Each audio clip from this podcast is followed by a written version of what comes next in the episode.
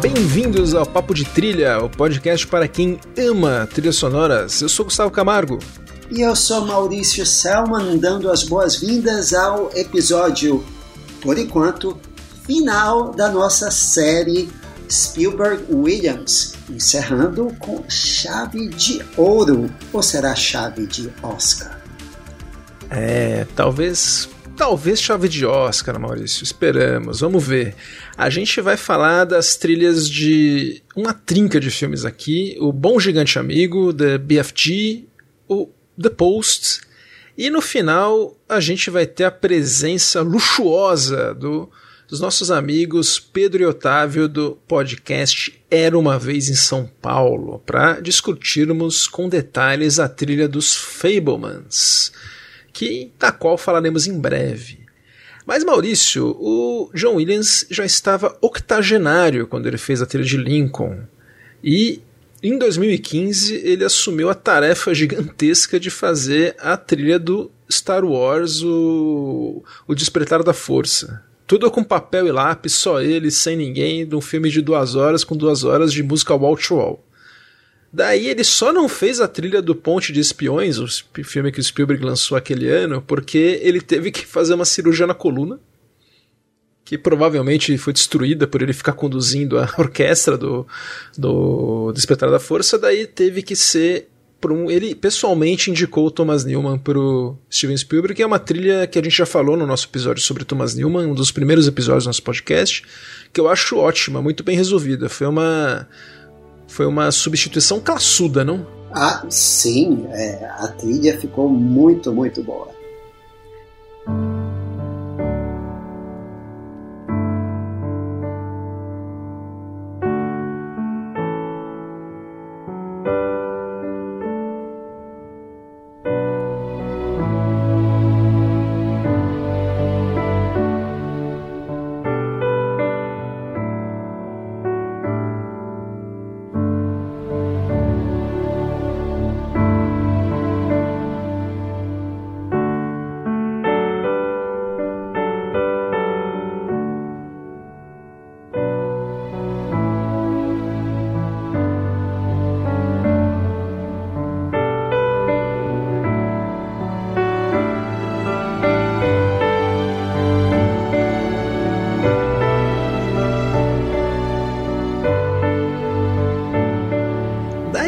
Ano seguinte por uma trilha. Eu, aliás, o filme também, eu gosto muito do filme Ponte de Espiões. Acho um filme do Spielberg muito, muito bem resolvido no que ele se pretende, muito bom. Lançou um ator, o Mark Rylance, para o grande público, né? Já está aí faz tempo, os ingleses conheciam.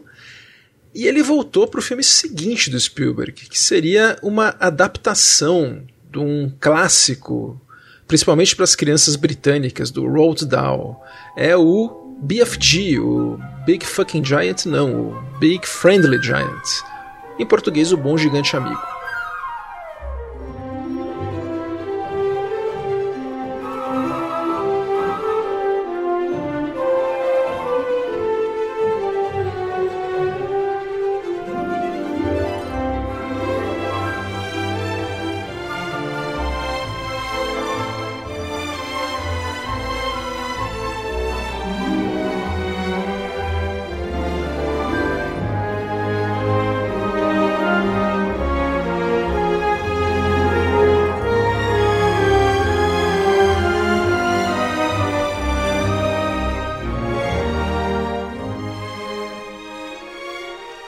Esse filme foi roteirizado pela Melissa Matheson, que já tinha trabalhado com o Spielberg em ET, né, nada menos.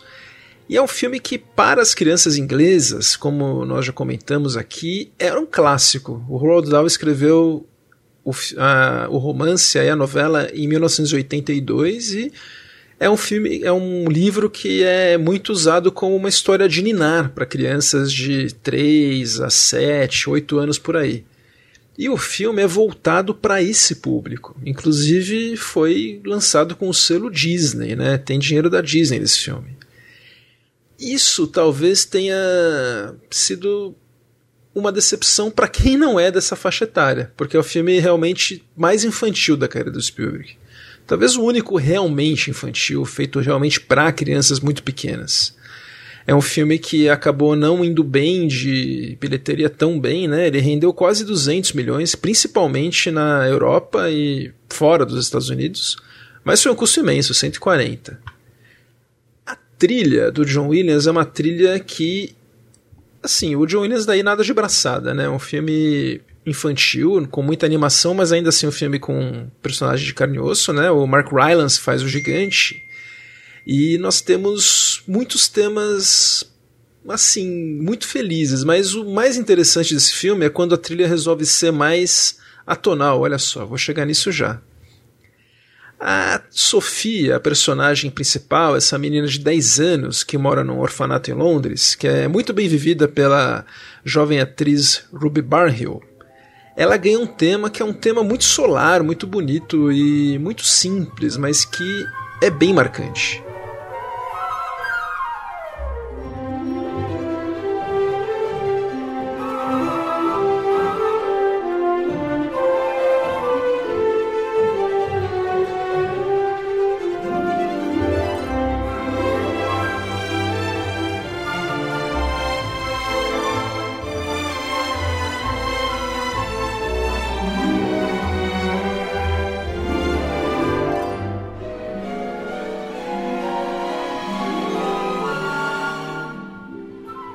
Ele é um tema típico de, de do Williams, né? Ele é com notas mais mais ascendentes, mostrando mesmo uma criança, a atitude de uma criança, assim, otimista, tal, e com poucas notas e muito muito lirismo. É um tema muito feliz e que ele vai aparecer mais pro final do filme. Ele fica mais forte à medida que a Sophie e o gigante vão formando um vínculo.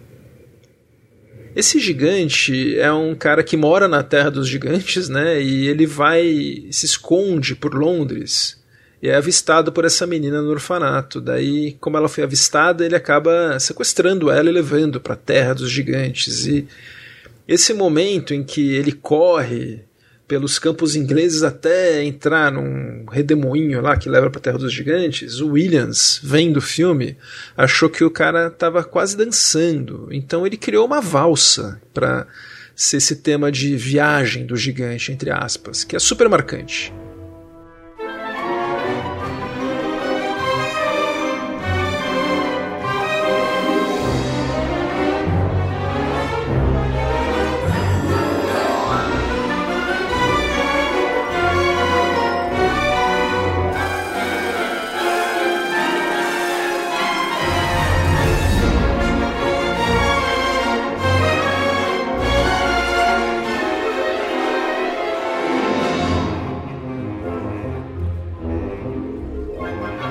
Gente escuta ela sempre que ele tá correndo, assim, e é muito, muito legal, combina muito com o filme. Lá na Terra dos Gigantes, aliás, lembrando que o Williams foi o, o autor do tema da série Terra de Gigantes, do, do Irving Allen, né? Ele faz aqui um tema de vilões para os gigantes malvados, que são ainda maiores que esse gigante vivido pelo Mark Rylance fazem assim, tema de vilões cômicos. Clássico John Williams. São muito parecido com o tema do Lex Luthor do Superman, com o tema dos vilões do Esqueceram de Mim. Dessa vez ele usa uma tuba como instrumento principal.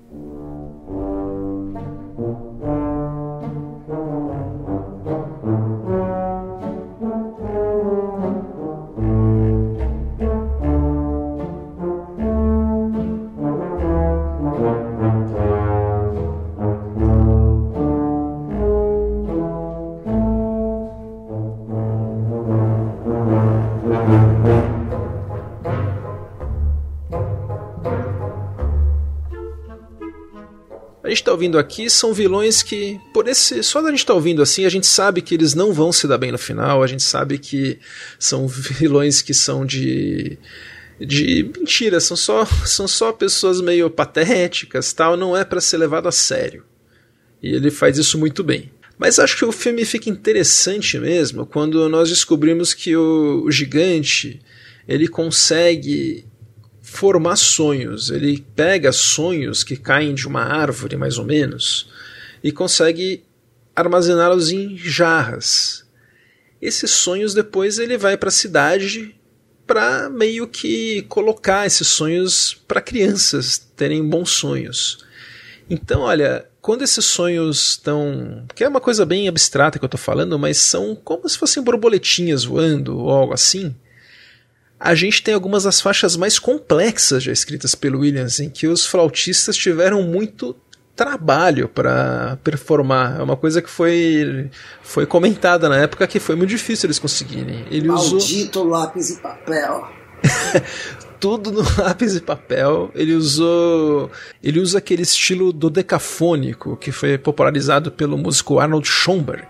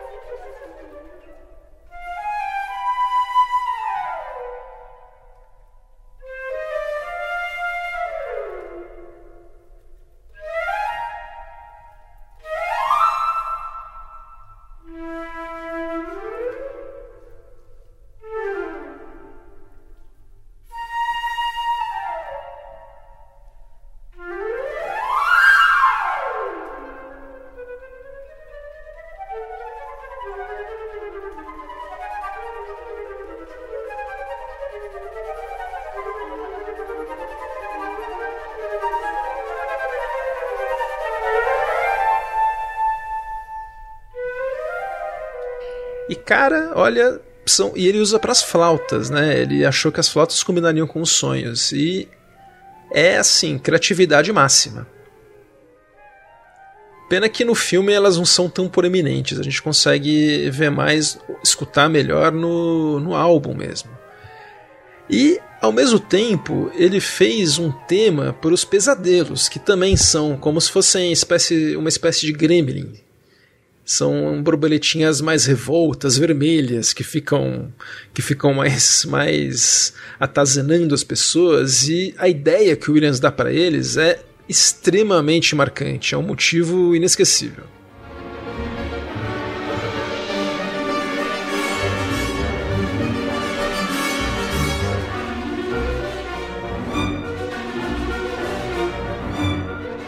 A gente vê que o papel e lápis aí tava, tava bombando mesmo.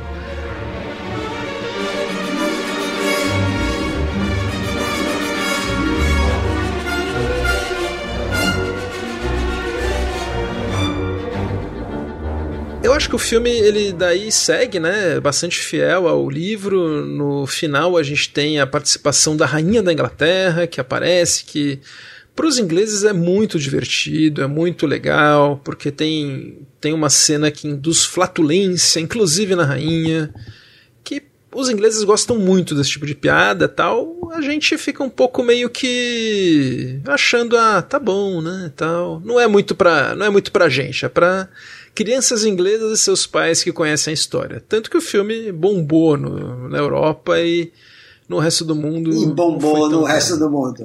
é, dois significados opostos. Mas eu acho que o legal é ver o Williams. o, que, o que inspira ele, né? O que outro compositor não teria perdido tempo em criar temas para os sonhos. É uma coisa que ele não precisava ter feito, porque no filme nem tem um momento para ele brilhar com esse tema, mas você vê o trabalho que ele tem para fazer uma escrita tão complexa, né? Isso é valorizar quem está assistindo o filme, é valorizar a história, é valorizar o próprio filme. Ele acaba elevando o filme com isso. Eu acho que é, é de si notável. É um trabalho muito bonito dele.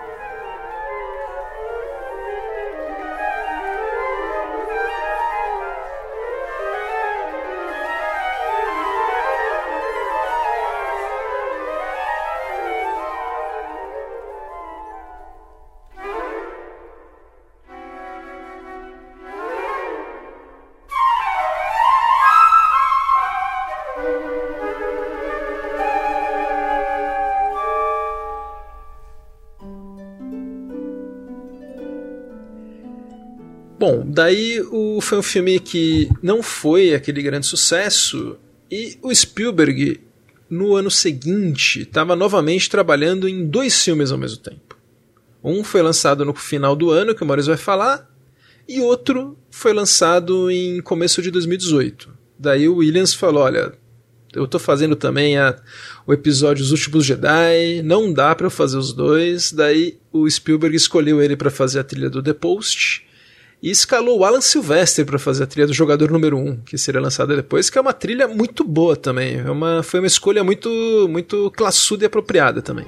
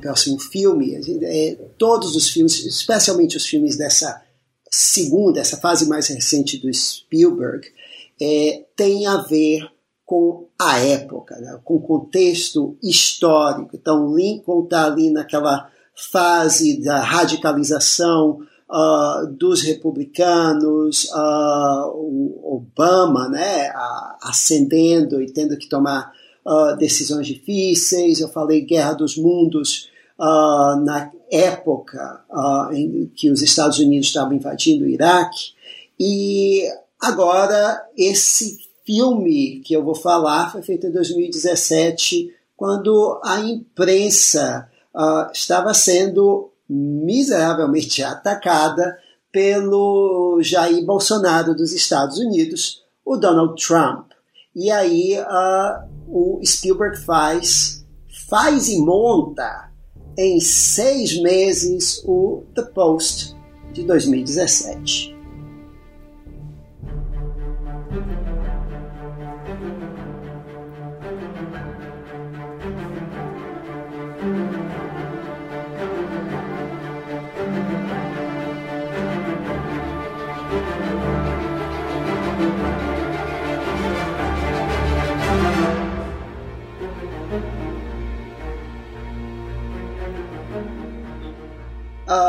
É um filme que, uh, pelos padrões do Spielberg, feito assim tão rápido e que uh, você fica imaginando que isso seria uma espécie de camisa de força para o diretor. Mas o que você vê na tela é o contrário, é um diretor extremamente criativo e o oposto do Lincoln. Aqui, uh, assim, Lincoln ele faz um filme de uh, época em que, como eu disse no episódio anterior, parece que ele está filmando fantasmas, há uma tensão entre ele e o roteiro e os atores. Aqui não, há um senso de, uh, uh, de uh, coisas imediatas aqui, de estar lá naquele momento, e as soluções criativas dele aqui são muito boas. É um filme que, bem, a gente pode dizer que o filme é uh, o Todos os Homens do Presidente, A Origem, uh, porque a história é a história de como a Catherine Graham, depois da morte do marido, ela assume as rédeas do The Washington Post, que ainda era visto como um jornal menor ainda, um jornal regional, não um jornal de grande uh, escala como o New York Times e uh, ela e o, uh, o editor do jornal, interpretado pelo Tom Hanks, que faz o Ben Bradley, no Todos os Homens do Presidente, ou Jason Roberts, que faz. É, eles recebem, é na época em que um ex-analista do governo, estilo Edward Snowden, ele resolve vazar uma série de documentos, um relatório uh, encomendado pelo uh, secretário de Defesa William McNamara, uh, em que eles fazem um histórico de como a, os Estados Unidos, o governo americano, vários presidentes, enquanto eles estavam dizendo que eles queriam terminar a guerra, etc., nos bastidores eles estavam simplesmente alimentando o fogo daquela guerra do Vietnã que não acabava nunca. O famoso complexo industrial militar que o presidente Dwight Eisenhower alertou no seu discurso de despedida na década de 50. Uh, ah, os papéis uh, foram conhecidos como os papéis Ellsberg, por causa do uh, delator, que era o Daniel Ellsberg, que aqui no filme é interpretado, e é ele que aparece no começo, pelo Matthew Reese, do The Americans. E o filme começa uh, uh, estilo filme uh, da década de 70, não com a música do John Williams, mas com Green River, do Cleardance Clearwater Revival, e que sinaliza aqui a época.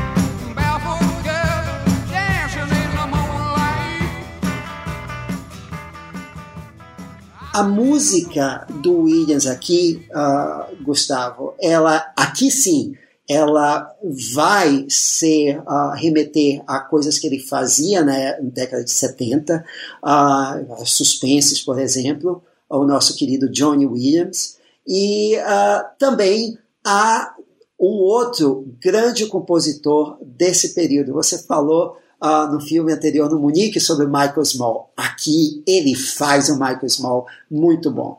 Uh, a gente pode dividir a trilha em duas partes. É uma parte mais minimalista, mais tensa uh, no início do filme, e uma parte mais Williams. Uh, do Williams uh, tradicional que a gente conhece no final.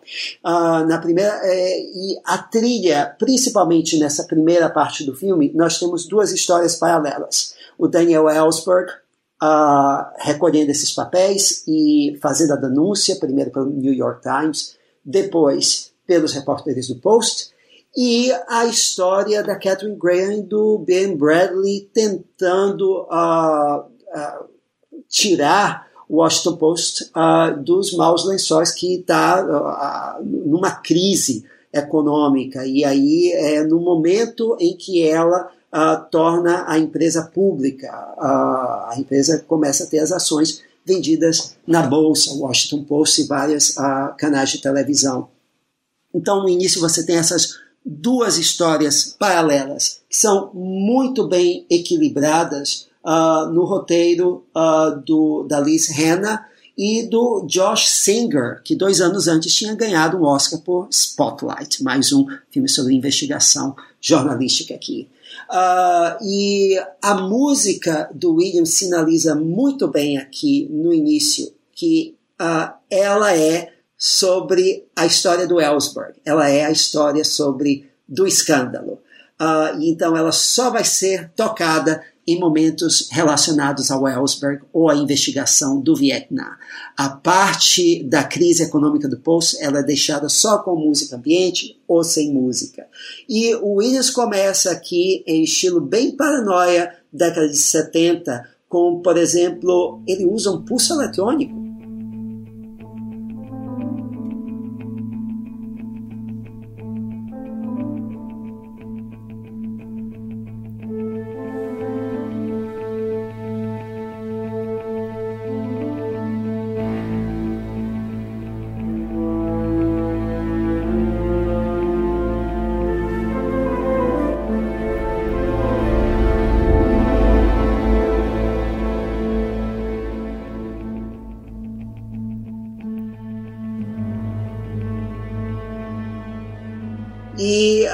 você tem depois, quando o personagem do Bob Odenkirk, ele finalmente encontra uh, quem é o delator que está com esses papéis, dando esses papéis para o Times. O Times é processado pelo Nixon. O Nixon censura, uh, a justiça censura o Times a pedido do Nixon. E aí o pessoal do Post resolve publicar e uh, nós temos a, a Catherine Graham, ela é interpretada pela Meryl Streep, ela é marinheira de primeira viagem aqui. O filme é também, uh, de uma forma não muito súbita, não muito sutil, é um filme é, uh, sobre a, a, ascensão da mulher num, uh, numa sociedade machista, aqui simbolizada pela Catherine Graham. Uh, e ela tem que tomar a decisão de publicar ou não esses papéis do Ellsberg, uh, sofrendo pressão de acionistas, banqueiros uh, e todo mundo, tudo isso vai ser, vai chegar a um clímax numa ligação telefônica. Né, naquela, é, o, o Spielberg ele resolve a atenção aqui a, a, o problema de ter vários personagens interagindo por telefone a, na base de várias extensões telefônicas. E todos eles pressionando: olha, se você publicar essa matéria, porque o nosso, o nosso, a nossa fonte é a mesma do Times, a gente pode ser preso. É, e tudo isso ela pode perder o jornal e etc e uh, o Spielberg vai, a câmera vai, uh, filma só a Mary Streep, é o único personagem dessa cena, é a única mulher. Ela é filmada de cima, até a câmera se a, a, aproximar dela, ela tomando a decisão. E nós temos uma guitarra aqui, dando tom de tensão.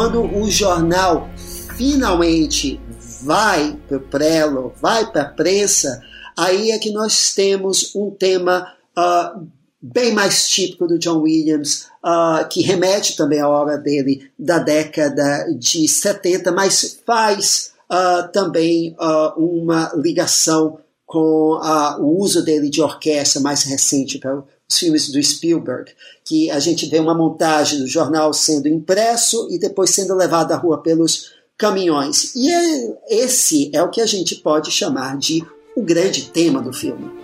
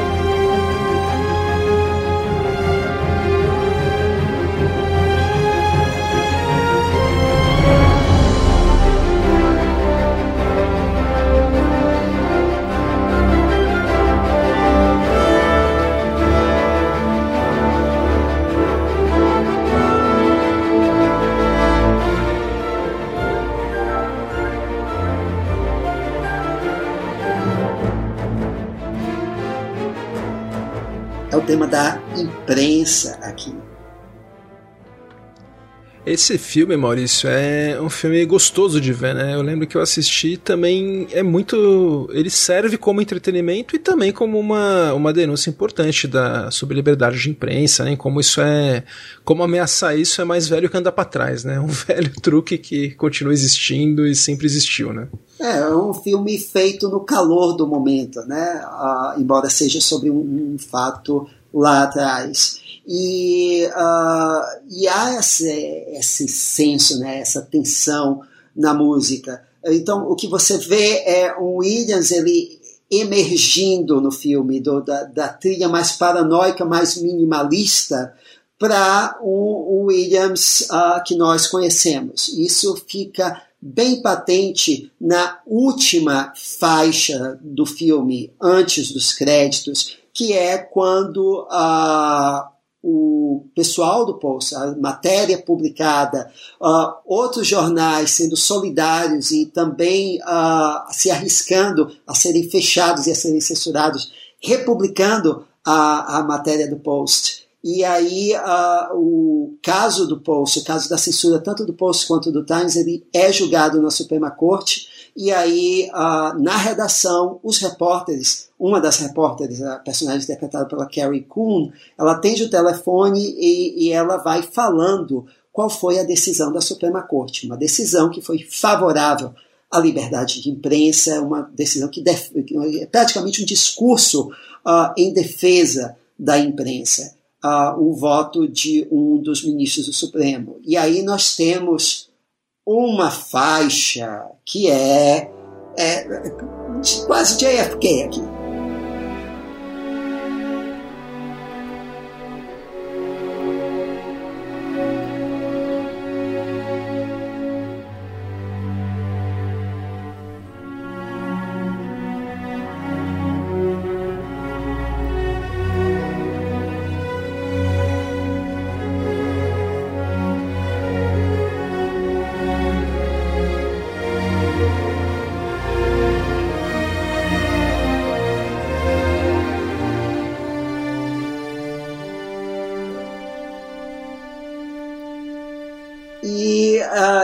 Isso, uh, depois eu disse que o filme é um Todos os Homens do Presidente Origens, porque o filme termina exatamente quando começa Todos os Homens do Presidente, que é com a, a primeira tem a, a, a Catherine Graham dizendo: ah, eu, eu não sei se eu tenho saúde para aguentar algo parecido. Corta para o prédio do Watergate e o vigia lá, um dos grandes heróis esquecidos da saga de Watergate, o vigia que viu a, a, o, o, o escritório, é, ele viu o escritório dos democratas sendo invadido e chamou a polícia. E aí a, corta, e eh, para essa cena nós temos uma grande, uh, quer dizer, curta, né, uma faixa de suspense uh, muito legal, um crescendo que dá nos créditos de encerramento e novamente a faixa título do post.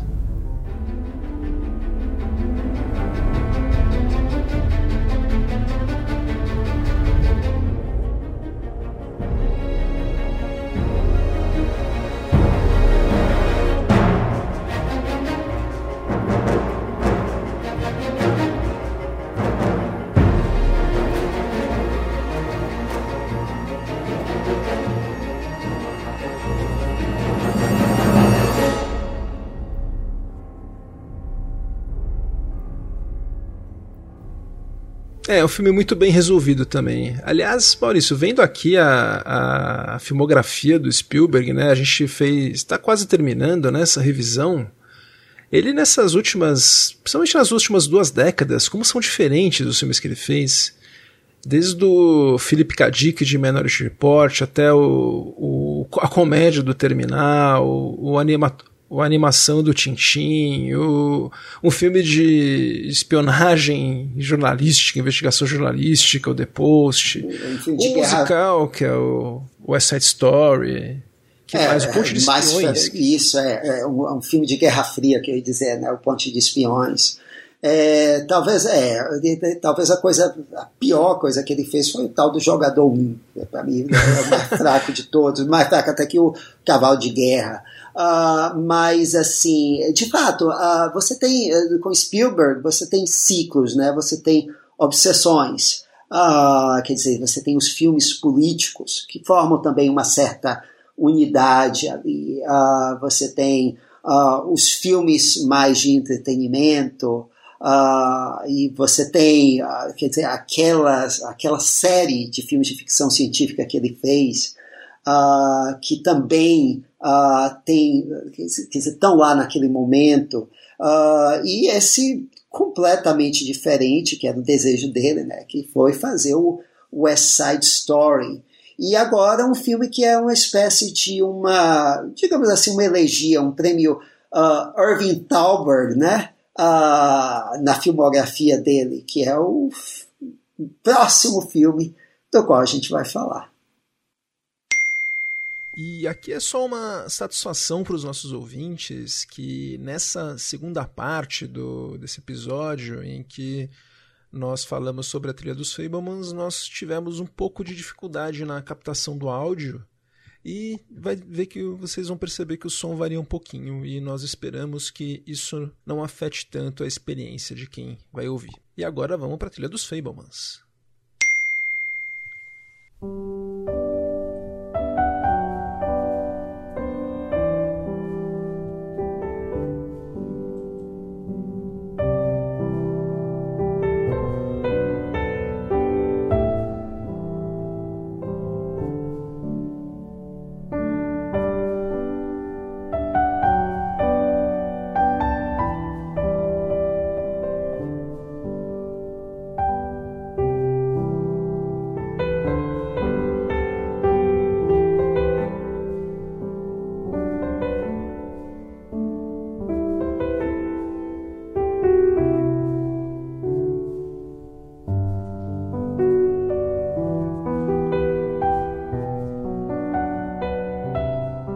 E agora, como o Maurício falou, a gente está aqui com um representante do excelente podcast Era Uma Vez em São Paulo, o Otávio Almeida, que junto com o Pedro faz o podcast Era Uma Vez em São Paulo, que eu sou ouvinte, gosto. Já falei pro Pedro que é a melhor vinheta de abertura, que é muito legal as músicas que ele escolheu. E o Otávio não tá aqui por acaso, ele é um imenso fã do Steven Spielberg e também do John Williams. Então a gente vai ter uma com certeza uma troca muito legal com ele, né, Otávio? Bem-vindo aqui, viu? Obrigado por aceitar o convite. Obrigado, Gustavo. Obrigado, Maurício. É uma felicidade imensa estar aqui com vocês, que eu sou fã do podcast. E lembro que a gente gravou lá para uma vez em São Paulo com vocês num episódio sobre Caçadores da Arca Perdida, de Spielberg e de Williams. Então, é, acho que que, que, que, sorte a minha estar aqui com vocês hoje para falar sobre esses caras únicos que mudaram a história do cinema. Pois é, Otávio, e eles estão aqui agora no. Talvez a última parceria deles, a gente não sabe, né? O John Williams tinha anunciado a, a aposentadoria, mas numa entrevista agora recente, ele muito fofamente já disse que é, é difícil falar não pro Steven, já tem uma, uma graphic novel que ele falou comigo, outro projeto, então quem sabe a gente tem essa felicidade de ter mais uma trilha dessa parceria. Porque, Maurício, eu não sei você, mas acho que desde o Indiana Jones e o, e a, o Reino das Cabras de Cristal, eu tenho encarado cada trilha do Williams nova como um, um bônus, assim, é um presente extra aí, porque 80 anos, o cara já agora 90. Não é, não é comum essa longevidade para um compositor de trilhas, não? Não, não é comum essa longevidade para uma qualquer pessoa. É, essa longevidade, o cara tá saudável, é, lúcido, saudável. É, a gente postou dia desses no Twitter ele lá é, dando uma palhinha no piano de uma das faixas do Fablemans uh, sobre o olhar da, da pianista, uh, da Joan Pierce Watson. Uh, e, nossa, o homem está atlético. Para 91 anos, ele está melhor que eu. E Otávio, aproveitando você que está aqui, um, um, fã da dupla, eu gostaria de saber o seu primeiro contato com o John Williams, como que foi, como você descobriu esse nome aí desse cara? Foi logo cedo, demorou um pouco? Conta um pouco pra gente. Olha, acho que o filme que me despertou para o cinema, que foi o próprio Os Caçadores da Arca Perdida. É, eu lembro que meu tio emprestou uns filmes pro, pro meu pai e, e, e aquilo foi uma novidade na nossa casa. E entre eles estavam uh, Os Caçadores da Arca Perdida, Indiana Jones e o Templo da Perdição, Uh, também De Volta para o Futuro, mas aí não é John Williams, mas enfim, produção do Spielberg. E aí eu, eu lembro que eu acordei assim no meio da madrugada e meu pai tava dormindo, vendo TV no quarto dele. Aí eu cheguei lá, tava numa cena de um cara de chapéu com o chicote preso num caminhão e sendo arrastado pelo caminhão. E aquela música assim, acompanhando cada movimento do, do ator, que eu não sabia ainda que era o Harrison Ford, e o corpo dele assim chacoalhando assim na terra, na estrada. E, e, e a música do John Williams é, acompanhando cada tremedeira ali no chão, cada dor do cada movimento enquanto ele tenta subir de volta pro caminhão é, é, parece que é tudo sincronizado sabe e, e aí de manhã eu acordei assim, é, doido para ver o que era aquilo e assisti o filme desde o começo. Então foi Os Caçadores da Arca Perdida e, de, e aí eu comecei a prestar atenção depois disso uh, nos créditos e quem que fez aquilo, Spielberg, música de John Williams, e aí eu comecei a ficar ligado nisso, sabe? Aliás, falando das, da, de música, os Fablemans, a gente vai entrar aqui no nosso 31 filme da dupla. A gente não falou ainda dos Indiana Jones, que vão ter um, um episódio especial quando sair a quinta trilha. E a gente viu já uma regra, que os filmes mais ditos sérios do Spielberg costumam ter trilhas mais restritas. Então tem desde os filmes mais pipoca, que como o Otávio falou, tem música do começo ao fim, como se fosse um balé, que cada movimento do ator é refletido por um acorde da orquestra. E aqui nos Fablemans a gente tem uma trilha que é a mais restrita de todas da carreira da dupla e uma das mais restritas da carreira do John Williams. Contando na ponta do lápis, música original do John Williams, nós temos pouco mais de 20 minutos. Incluindo os créditos finais. Incluindo os créditos finais. E. Primeiro, assim, vou deixar vocês falarem sobre isso, mas o primeiro, eu acho que é muito, muito humilde, assim, e muito, muito maduro do John Williams e do Spielberg de num filme que seria potencialmente o último filme da dupla, né? Tem esse grande potencial. Não fazer um showstopper de trilha, né? Eles deram o que eles achavam que o filme precisava. E o John Williams às vezes é muito criticado por ser um músico que às vezes aparece muito, né? Tá sempre dizendo, ó, oh, eu tô aqui, eu tô aqui. Aqui ele faz o contrário, ele não está, ele é bem sutil, é uma orquestra muito reduzida e também sendo muito justo, né? Ele costuma ser mais extrovertido quando o filme pede. Ele tem muitas trilhas introvertidas aqui. Para os talentos dele, ele costuma ser chamado para trilhas grandiloquentes, né? Você não vai contratar o John Williams para fazer uma trilha pequena. Deveria, né? Mas não, não costuma ser assim. Não sei a impressão de vocês. É, eu acho que nesse projeto que é muito pessoal para o Spielberg, talvez tenha sido algo muito íntimo por, porque assim, eu lembro as músicas que meu pai ouvia quando eu era criança, quando a gente estava no carro e ele colocava lá o Queen, eu aprendi o que era Freddie Mercury com ele, John Lennon, Beatles, então Chico Buarque, enfim. É, citando aqui tudo que meu pai ouvia repetidas vezes no carro, em casa, então assim, muitas músicas devem ter ficado na cabeça do Spielberg daquela época e que também fizeram parte da vida dele com a família. E, e eu acho que se alguém, para que isso, para que fosse fiel aos sentimentos dele e ao que ele viveu com a família, acho que a música da época e que marcou pai, mãe, tinha que estar no filme.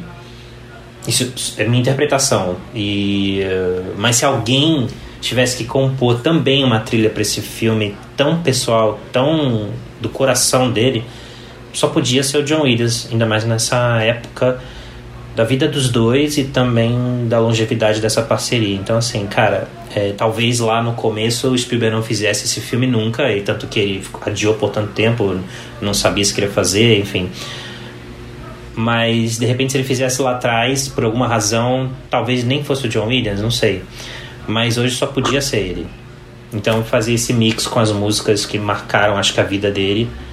Mas cara, você tá aqui comigo, você vai compor. Até porque aquela, aquele piano da trilha eu só consigo imaginar também a relação com a mãe, né, do Spielberg.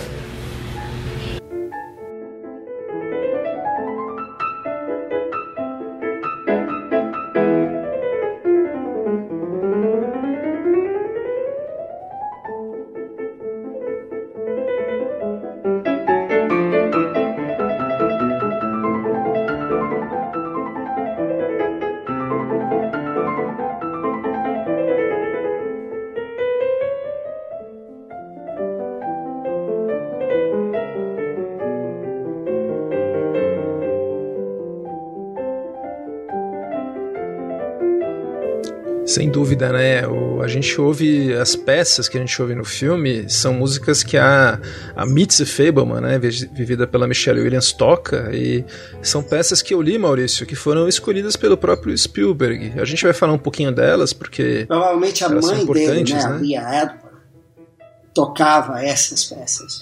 Provavelmente aquelas músicas que a gente ouve nos LPs quando ele está fazendo a projeção dos filmes são as músicas, ou pelo menos a maioria delas, aqui ele conseguiu a, a licença para usar. E uma coisa interessante é que a música da, uh, do John Williams ela aparece cedo no filme com pequenas vinhetas, na verdade. Primeira vez que a gente ouve ela mesmo é ali, eu, o Gustavo vai me corrigir se eu estiver errado, uh, quando o, a, a Mitzi, ela dá a, o, o projeto, o, a câmera para ele, né? É a primeira vinheta ali, né, do John Williams. Sim. É, e é tão curta, eu não sei se é um trecho que ele usou de outra faixa, é quase subliminar, a gente mal escuta, é, mal registra. É, é, é a atmosfera, tá exato. Quer dizer, a trilha vai ficando progressivamente, a trilha do Williams vai ficando progressivamente menos abstrata. Ela dá essas impressões ao início. A gente só vai ouvir a trilha no terço final do filme, no terço, praticamente na meia hora final do filme, é que a gente tem a trilha mesmo. No décimo final do filme. é, e assim, dá para identificar a trilha com a desintegração da família e, a, e o personagem do Sammy se encontrando. Mas a gente vai falar disso depois mas assim, uh, desde o início, quer dizer, quando a, a, primeira vez que a música do Williams é ouvida como uma impressão, é a Mitzi, é, digamos assim, o, o condutor, né? É a, a, música clássica é por causa da Mitzi e também ela é o condutor, é ela que introduz a, a trilha no filme. Não é por acaso que ela está acreditada, o primeiro nome no elenco, embora ela não seja a principal ali, né? Ah, mas ela é o primeiro nome do elenco, porque ela é o personagem, é o personagem chave do filme. Mas vamos em frente. Inclusive, eu acho que todas a, a maioria das, das, peças musicais do John Williams tem a ver com a Mitzi. Só logo pro final, que ela já não aparece, é menos. Mas vamos começar do de onde a gente deve mesmo, do começo. E Otávio, eu queria saber a sua opinião do, sobre o começo do filme, que tem uma cena muito marcante de cara do filme, que já é sem trilha do Williams, então a gente já não ouve música do John Williams, o filme já vai ensinando pra gente que a música vai ser mais as músicas que o rapaz, o Sammy Febelman, ouve, né? Ele aí tá com 7, 8 anos e foi levado pelos pais para cinema pela primeira vez para uma sessão do filme O Maior Espetáculo da Terra, do Cecil B. DeMille, que o menino fica embasbacado por um acidente de trem. É, é a, cena, cena, é a cena que demais. mais me chocou no filme quando assisti também quando era criança. Porque morre uma galera nessa Não, cena. É, é, é cena catástrofe. Aparece, né? Vagão rolando, é uma desgraceira só. Essa cena é, é, é, é, muito legal, assim, porque. Primeiro que acho que a gente já vai ao cinema sabendo que é sobre o Spielberg. E eu acho que naquele momento a gente lembra também do nosso primeiro contato com o nosso primeiro filme, ou o primeiro filme que a gente sentou e realmente prestou atenção, aquele filme que capturou a gente. Se não o filme por inteiro, talvez uma cena, como para ele a cena do trem. E você vê os pais preocupados ali pela violência, pela tragédia que a cena é, transmite, mas para uma criança daquele tamanho não é um filme de terror, mas, mas é uma cena impressionante, impactante para uma criança daquele tamanho.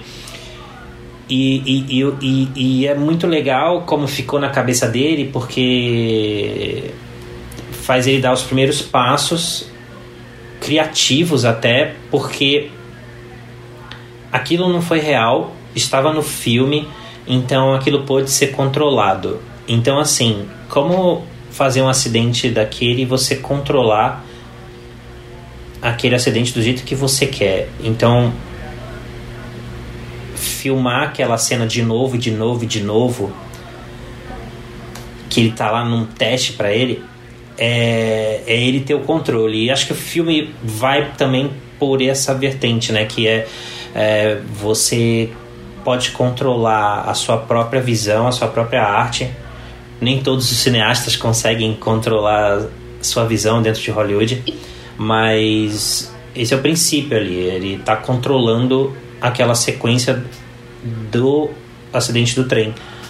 Mas aos poucos ele vai percebendo, como todos nós, que diferente do cinema, para um artista, né? Não dá para ter controle sobre sua própria vida, né? Por mais que você tente.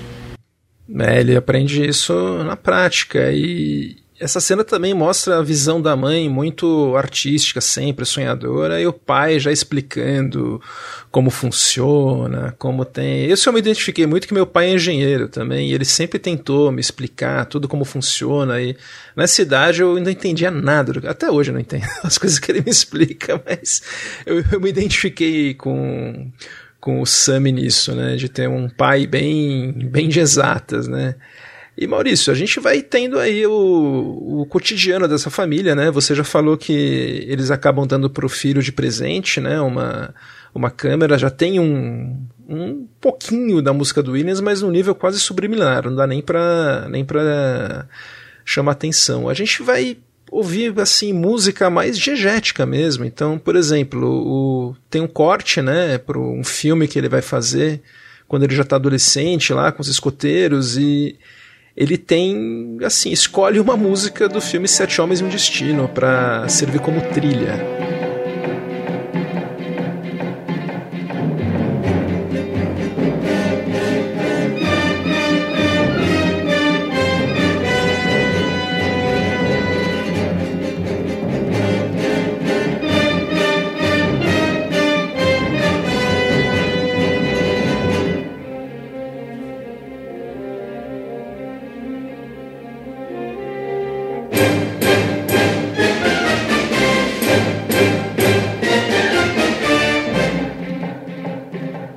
Acho isso bacana porque já mostra o, como ele, desde criança, valoriza a música, né? Que é uma coisa que é do cinema dele. O, ele mesmo diz, é, parece falso. Sem os efeitos especiais que ele adicionou, né? Naquele filme, ele fura com alfinete o negativo para parecer que os tiros são reais e põe a música também, que sem a música também parece estar tá faltando alguma coisa. Eu achei essas sequências deliciosas e a música combinou muito e uh, o próprio uh, esse, a própria ideia dele de furar o negativo para produzir o efeito do clarão das armas, é uma coisa que estava incomodando ele, que no, o filme não era realista o suficiente. É, também é uma conexão com a mãe, porque por um acidente que ele vê a mãe cai um, um uma parte da uma folha da partitura no chão, ela fura, ela fura com o salto do sapato e aí é que ele tem a ideia. Então, várias vezes é, é, o filme entrelaça né, a, a música e, da, e a vida da Mitzi com a arte do Sammy. É, é muito, é muito sutil, né? Aliás, o roteiro do Spielberg e do Tony Kushner tem muitos achados muito felizes, eu acho, de poder incluir tantas coisas. Por exemplo, né? Eu li uma biografia do Spielberg que, em que ele fala de um evento da infância dele que foi muito marcante, que foi o pai levar a família para ver uma chuva de meteoros à noite, que parece que foi um evento super marcante. No filme a gente não tem isso, a gente tem a mãe levando eles ainda muito pequenos para ir atrás de um tornado, né, de um furacão. Então é mais um quase uma metáfora, né, para ela que tinha uma inquietude, né, como se ela estivesse perseguindo a própria o próprio furacão interior, mas você vê que ele adaptou, né? O, é um filme autobiográfico muito, né? Mas foi muito bem pensado também. A gente vai vendo a dinâmica dessa família que tem um, um amigo do pai. O pai é vivido muito bem pelo Paul Dano, que eu acho que foi o grande injustiçado aí dos indicados para o Oscar, ele tá soberbo no papel, eu acho. Eu acho até mais forte do que a Michelle Williams. É que a personagem dela chama muita atenção, mas ele faz uma interpretação tão contida no filme, tão ao mesmo tempo amorosa com o olhar, que eu acho sutil, assim, demais. É um trabalho muito bom. Não, quer chamar a atenção mas... do Oscar, grite, berre. Mas eu não sei mais o que o Paul Dano precisa fazer, né? Porque geralmente ele berra ou ele tem aquele olhar de um cara perturbado, com traumas e às vezes um psicopata. E, ou que em algum momento vai colocar tudo aquilo para fora e nesse filme como você falou ele estava contido e ele mostrou um outro lado o avesso da, do que a gente está acostumado e mesmo assim foi ignorado Pois é, o cara fez o Charada e esse personagem esse ano, né, tão diferentes e, e nada, água, né, se fosse batalha naval.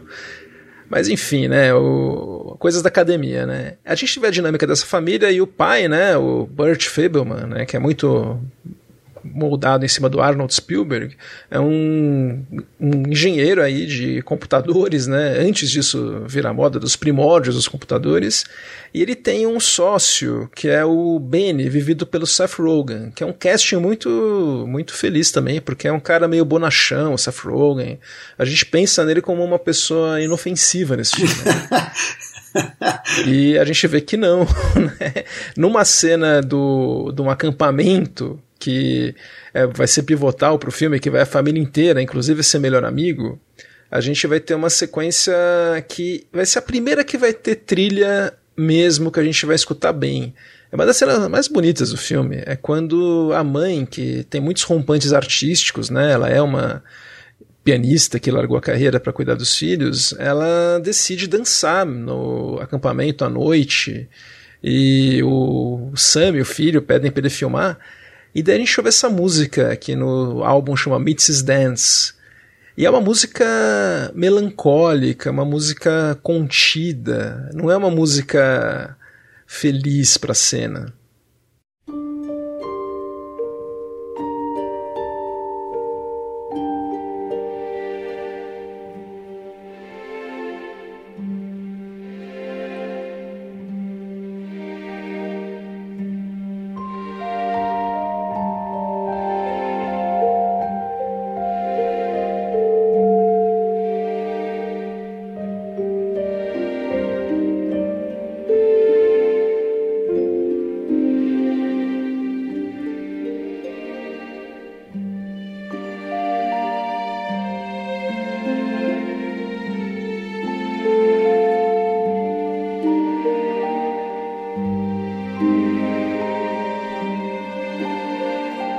Até porque a gente sabe ali por quer dizer, o, o Kushner e o Spielberg eles sinalizam para a gente muito antes do, do perceber que tá rolando um caso ali entre o Bernie e a Mitzi. E então, e aquela dança ali, que é ela uh, de, uma, de alguma forma seduzindo o marido para que o marido não uh, viaje uh, para para Los Angeles, né? não se mude do Arizona para Los Angeles porque tem um novo trabalho e aí o, o Bernie uh, ficaria para trás. Uh, inclusive, numa cena mais adiante, o, uh, o Spielberg coloca a Mitzi usando óculos iguais aos da Phyllis, a personagem da, a Barbara Stanwyck, a destruidora de homens de Pacto de Sangue, do Billy Wilder. E o que, que, você achou dessa cena, Otávio? Acho que é uma das cenas pivotais do filme, né? Sim, e, e desde o princípio, quando começa a sugerir né, que um gosta do outro, é, eu pelo menos fiquei na dúvida se o, o pai, né, o Burt, sabia, se ele começou a perceber ali ou se ele sofria calado e, e dava sequência ao papel dele do, do, do grande provedor ali de renda da família, o, o homem que vai cuidar da família, é, e ignorava essa parte mais emocional do coração, porque, como você falou lá atrás, é o cara de exatas, né? É o, é o cara que usa a razão, enquanto a mãe é a sensibilidade. Ela é artista ali, ela que abandonou a própria arte para cuidar da família também. E é até o que acho que move ali o personagem do Sam Fableman uh, em, em, seguir o sonho dele, porque ele tem esse exemplo da mãe que abdicou da arte dela para cuidar da família. Então eu acho legal porque mostra lá o Paul Dano olhando para um, para o outro e você ele sabe, é isso mesmo? E mesmo a gente pode estar do outro lado da tela confuso. É isso mesmo que eu estou pensando que está acontecendo, sabe? Até a própria revelação do Sam Fable que que a gente vai com as imagens que ele capta que a gente vai falar mais para frente. É, eu. E a música, o que, que você achou? Eu achei a música tão, tão feliz na cena, porque é uma cena que tem tanta coisa acontecendo. Tem as filhas desconfortáveis, é uma filha desconfortável porque a mãe fica muito exposta, né? Fica a luz do farol deixa a roupa transparente, então a gente consegue ver ela quase quase pelada lá e você vê um desconforto das filhas e a música meio que tentando equilibrar tudo isso, né? Eu acho que ali não está muito claro, ou pelo menos acho que não está claro ainda para a maioria que que é, é, tem um caso ali, tem uma tentativa de um caso ou um, um amor reprimido e é para ser um momento feliz da família e, e, há essa, esse equilíbrio, como você falou, né? Tem a música tocando. Uh, mostrando que o momento o que era aquele momento para a família naquela hora, né? Então, acho que numa revisão do filme você sente mais a contradição dessa do que acontece em cena com a música que está em cena, porque uh, eu, eu, pelo menos quando comecei a ver nesse momento aí eu não sabia que existia ainda uma profunda tristeza naquela situação que você assiste com um sorriso no rosto e que tá, esse sorriso no rosto está na música. Aqui, Isso aí, né, Maurício? É, eu acho que a música que ela já introduz o que é o motivo da Mitzi pelo Williams, que é uma música que não se resolve. É, sempre a nota final ela é uma nota que ela não completa, ela não dá um alívio à sequência, à escala ali. Ah, então é sempre assim alguma coisa fora de lugar e isso vai ficar mais uh, claro uh, nas outras vezes em que o Williams musicar a cena-chave com a Mitzi. É, não é uma melodia, uma melodia fácil de lembrar, é mais um motivo, uma sequência de notas, como você falou, meio desencontradas, né? E ao mesmo tempo com um fundo bem poético, lírico. Tem, né? É, uma coisa meio cordas, onírica, né? exato, é. Mas assim, é um onírico que uh, que deixa uh, o público desconfortável. Talvez uh, eu fique imaginando essa cena sem a música. Uh, o quanto de desconforto é, é, passaria, o quanto talvez a maioria do público não percebesse. o, o Williams, aquele manipula né, o desconforto.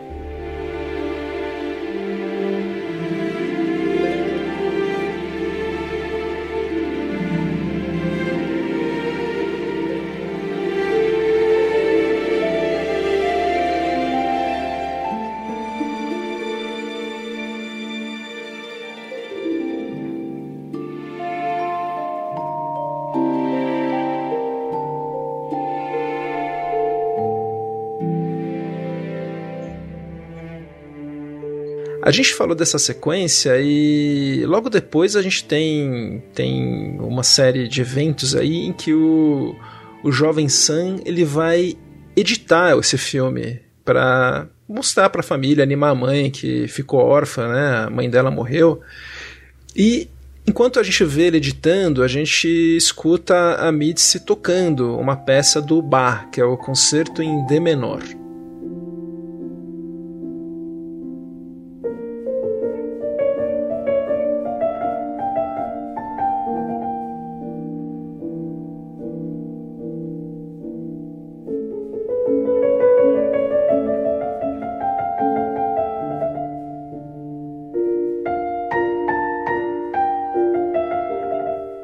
Gente ouve, eu acho a sequência da edição do Sam descobrindo o adultério soberbamente editada pelo Michael Kahn. É uma cena em que a gente não tem diálogo nenhum, é só com o filme, né? Só com a edição mesmo. Ele corta do filme do acampamento pro Sam editando, para as reações do Sam, pra mãe tocando piano também. E parece que é simples, mas é tão difícil você fazer isso e deixar todo mundo vidrado, né? Eu achei uma cena mestra, assim, de, da dupla. Não sei o que você achou, Otávio. Cara, assim, uh, Maurício estava falando, imagina a cena anterior sem música, né? Eu não costumo. Eu tenho problemas com filmes sem música, ou eu gosto quando numa determinada cena a música é retirada né? Mas o contrário, quando apenas imagem, som e música estão contando uma história sem palavras, é, isso é o nascimento do cinema e são é, é são é, é, tá nos primórdios do cinema e a gente vê em 2022, 2023 a evolução dessa linguagem e como o Spielberg conta sem nenhuma palavra, a gente entende tudo o que está acontecendo. E música, edição do Michael Kahn, como você falou. E é a cena-chave do filme, né? Que vai ditar os próximos próximas cenas, próximos anos da história. E eu, eu acho isso incrível. Quando isso acontece, eu acho que é cada vez mais raro hoje confiar à plateia o entendimento do filme sem uma palavra, apenas a junção de imagem, música e som. Eu acho brilhante. Só vou uh, fazer uma pequena e justa correção aqui. Uh, a edição é do Michael Kahn e já desde algum tempo dele com uh, a parceira Sarah Brosher. Também foi ela que coeditou The Post. A edição maravilhosa também. É, e, essa, e essa cena, uh, a música melancólica que, do bar, que é o, o concerto né, para piano em Ré menor, e o, ela dá um aspecto assim de tristeza. A cena me remeteu a uma outra cena de montagem né, que é um clássico do cinema, com música maravilhosa, que é o uh, Blowout uh, do Brian De Palma, com a música do Pino Donaggio, que tem uma cena, quer dizer, uma sequência né, uh, fantástica ali. Uh, também de um personagem descobrindo uma coisa chave ali. E me parece que uh, o Spielberg lembra disso. Não, não, creio que ele tenha feito, dirigido essa cena por acaso. Há uns movimentos de câmera ali maravilhosos, a câmera girando uh, 360 ao redor do cine. É sensacional aqui.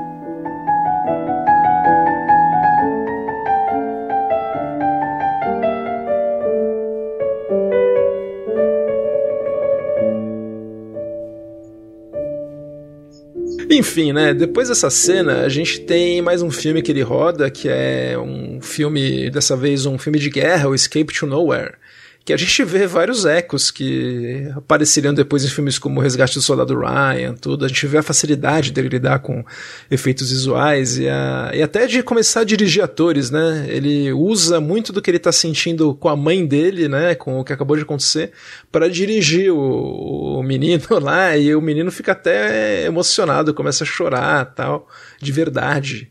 E a música que ele usou dessa vez foi do filme A Conquista do Oeste, de 72, do Alfred Newman, que é pai do Thomas Newman, que viria a trabalhar com o Spielberg em Ponte de Espiões, como a gente já falou.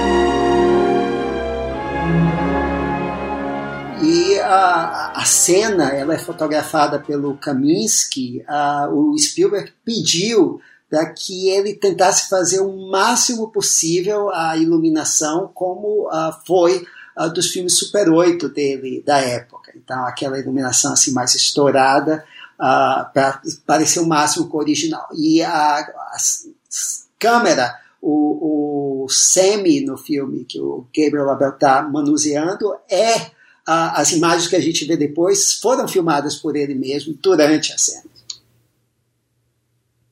Essas cenas são deliciosas, né? Eu, eu pelo menos me diverti muito com, com essas cenas. E Otávio, daí a gente tem que a família vai ter que mudar, né? Eles vão mudar de novo, o pai consegue um novo emprego. Dessa vez o, o Benny não vai junto, o Seth Rogen tem um conflito aí. E no caminho, né, na estrada, enquanto eles estão indo, depois de toda uma conversa em que o, o, filho acaba confrontando a mãe antes, tal, eles têm que parar o carro porque a mãe tem uma começa a se sentir mal e daí eles têm uma conversa sobre a traição. Só mãe e filho, né, eles saem do carro. Daí a gente ouve novamente a, a trilha com o tema que o Maurício chamou do tema da Mitzi, que eu acho que faz sentido.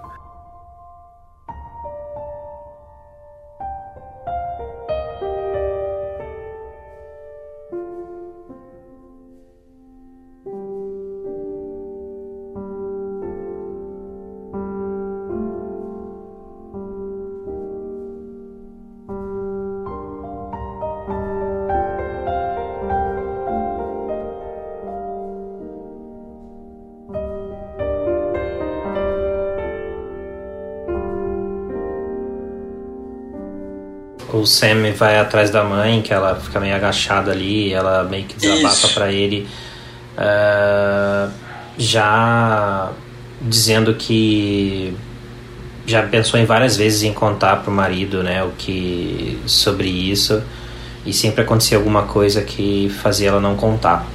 É, e e eu acho que por mais que ela ela com ela tenha tentado manter o segredo disso.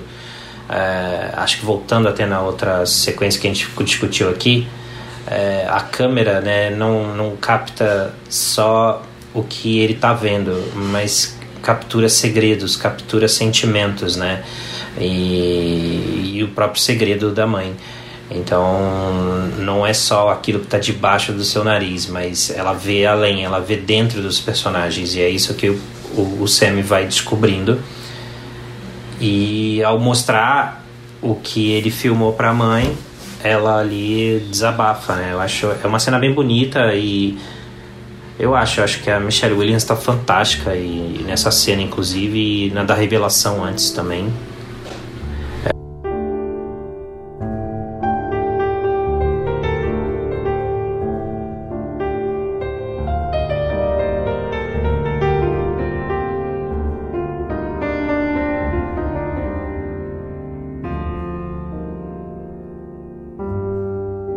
Então é aquela música ainda não resolvida, né? Acho que a gente só vai ter uma resolução um pouco mais pro final. Mas eu achei muito legal ele usar a mesma música, né? É o, a, o bom e velho Williams com seus leitmotifs.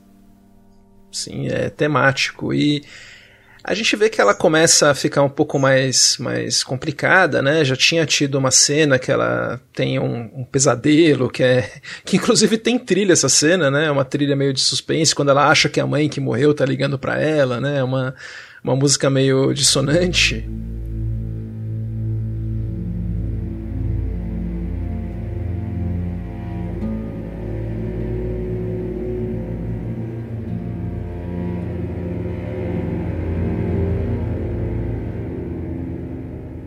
E, mas depois isso vai piorando, né? Porque ela acaba comprando um, um, mico, né? E ela literalmente chama, quer chamar ele de, de, de Benny, né? Que é o personagem que era do Seth Rogen, como se estivesse sentindo falta dele. E o Williams aí também, o Spielberg muito maduros, né? Porque essa cena poderia ter as micagens do macaco, ter uma música alegrinha, né? Às vezes como se fosse de um filme infantil, e não, é silêncio, não tem trilha. Eu acho que é super acertado isso, né? Teria muitas cenas, aliás, que poderia ter música do Williams aí que faz muito bem de não ter. Não sei o que vocês acham aí desses silêncios. Otávio que falou que prefere às vezes com música e quando para. O que, que você achou aí de não ter música para esses momentos? É porque todo o destaque da, da cena pra bagunça do, do macaco, né? Do, e, e, e, da bagunça que vai fazer em casa e a reação da mãe, a explicação dela e o foco tá todo ali mas eu acho que isso fica muito forte quando você tá a música ela é meio que onipresente e de repente ela vum, sai, sabe?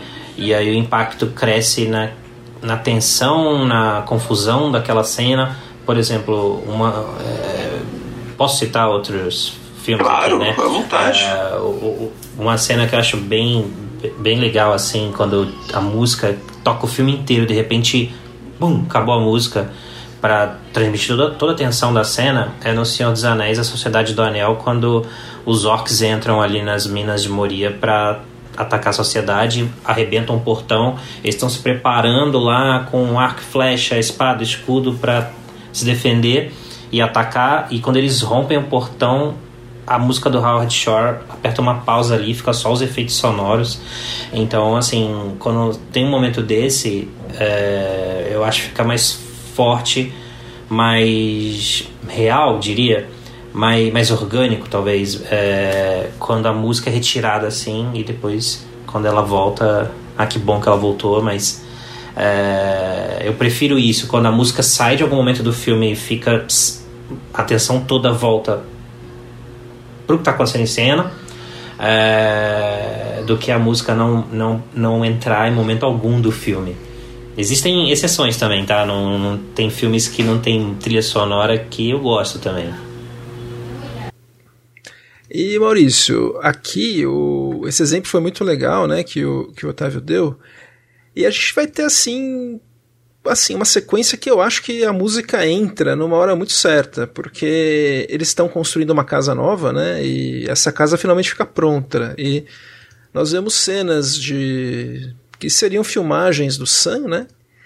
E eles estão vendo a casa, e é para ser um momento teoricamente feliz. O pai fica até o Paul Dano, né? A gente vê nas imagens do, do, do 16mm lá, tudo feliz, a gente que tá tocando piano, onde vai ficar o piano, onde vai ficar tudo. Só que a música é muito triste.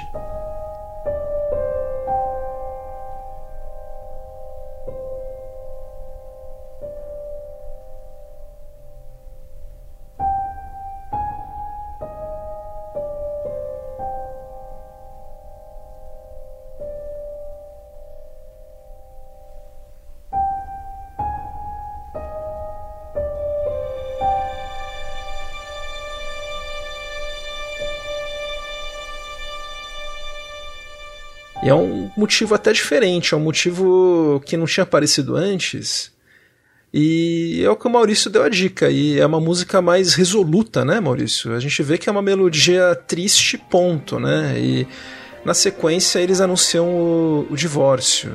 Então eu achei muito bom ele já começar essa cena com, uma, com uma, um tema aí mais resoluto mesmo, né? A gente vê uma melodia simples, mas que a orquestra entra no meio final, fim. né?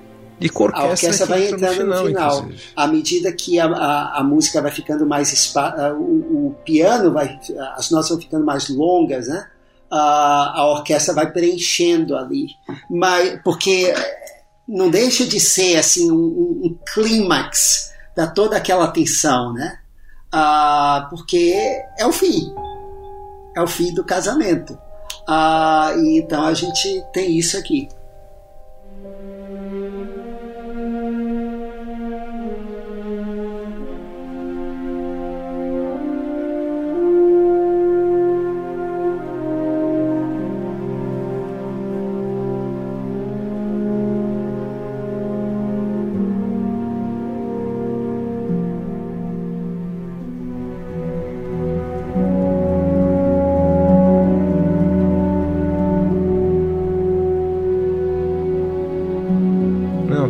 E eu achei, é o que o Otávio falou, né? Quando a gente tem a música, a gente percebe que tem alguma coisa diferente. E mesmo a música de uma trilha tão tão calma quanto essa, né? Tão, tão discreta. A gente consegue perceber a, a presença e que algo vai acontecer, né? Vocês estão dizendo que a música é que nem o espectador nesse filme, que no início ela tá naquela parte do acampamento lá, é, do campo lá, é, que ela tá dançando, é, a música tá um pouco mais feliz, a música também não conhece o segredo e quando ela sabe a verdade, ela fica mais triste.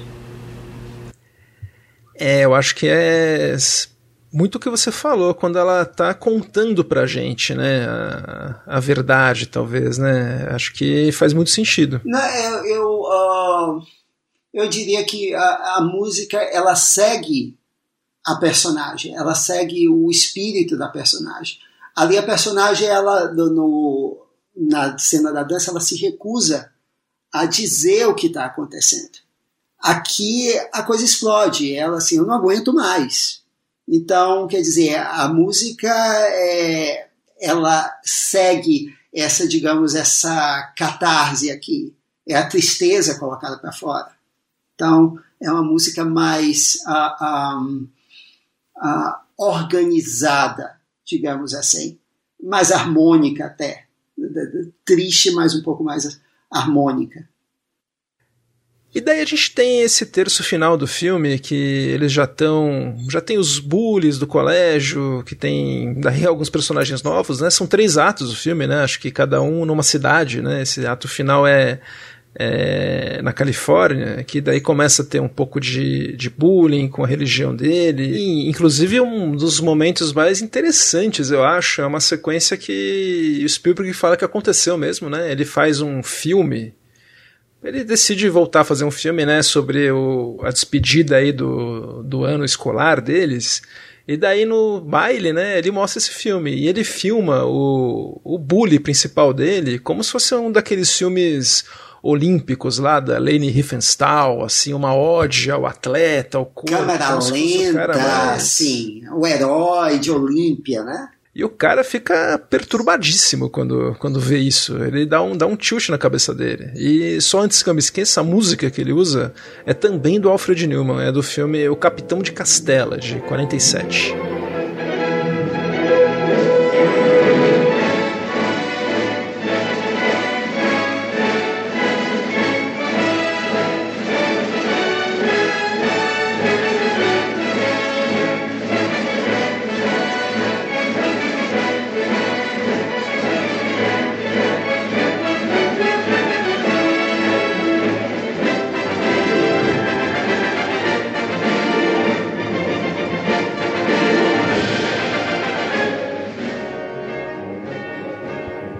E Otávio, o que, que você achou dessa reação desse, desse rapaz aí que fica tão, tão desconcertado com o que ele vê? Porque foi algo que aconteceu realmente, é uma coisa que o próprio Spielberg teve dificuldade de entender na época. Só, só antes dessa cena, quando tá indo pro, pro baile, né? Eles estão chegando no baile, tá chegando com a namoradinha e tal no carro. Não sei vocês, mas eu lembrei, quando tá estacionando o carro, eu lembrei daquela sequência do De Volta para o Futuro quando tá o, o Marty e a mãe dele no carro chegando pro baile também. É, embora em De Volta pro Futuro ele seja produtor executivo. É, quanto à cena específica que você falou, é, eu acho que é, aqui, é aquela questão da câmera olhar dentro das pessoas, né? Pro, pro, pro Sam Fableman, pro Steven Spielberg, ela tá capturando a alma, o que a interpretação dele daquilo, a visão dele. E ele enxerga a arte onde outros não enxergam. E, e eu acho que ele fica. O, o rapaz fica desconcertado. Talvez, não sei, acho que é uma cena que gera várias interpretações, diferentes pessoas podem ver de diferentes formas, mas uh, talvez ele tenha pela primeira vez se visto como ele realmente é e ele não quisesse admitir aquilo e porque eu acho que ele, ele fica ele fica ele fica desconcertado mas eu acho que não sei vocês, mas eu acho que ele gostou no fim daquilo. Então, é, tanto que sela, né, mais ou menos a paz entre eles, né?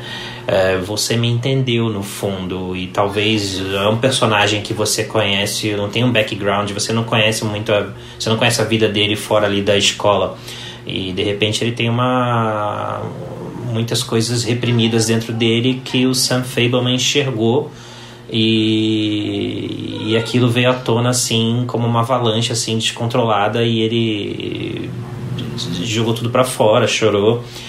E ele falou aquilo, ele me viu como eu sou e toda essa galera que tá aqui do meu lado, é, que me defende, que me ajuda no bullying, eles na verdade veem um, um, cara que eu não sou, eles me idealizam de uma forma, mas foi o Sam Fableman que me enxergou como eu realmente sou. É, muito, muito curioso mesmo, mesmo porque tem o outro cara que é um otário, né, que é o, o ajudante, aí tipo o morceguinho do Rasputin, assim, né, o, o ajudante do vilão, assim, que é, fica puto com como ele é retratado no filme, que é como ele é, um palhaço mesmo, né. E assim, Maurício, depois. E tem uma parte brilhante nessa hora, desculpa. É, eu acho brilhante quando eles estão conversando nessa cena e ele fala: nunca conta isso pra ninguém. E ele fala assim: claro que não, a não ser que um dia eu coloque isso num filme. Que é exatamente o filme que a gente tá assistindo. Isso é pra poucos fazer um negócio desse. É a primeira vez que eu acho que no filme a gente tem essa, esse meta aí, né? Que vai explodir no, no último frame do filme, mas eu achei também uma bela sacada. E Maurício, quando eles voltam do, do baile, a gente vê o Sam chegando em casa, o divórcio já está selado, né? Então vai ter aí sim uma despedida do, do Sam com a mãe, né? Ela tá lá, ela pede desculpas para ele por um dia ela ter batido nele e a gente entende que é uma desculpa, ela pede desculpas por tudo, né? Pela pela situação, por tudo. E daí a gente escuta o tema que o Williams chama de The Fablemans no álbum, né?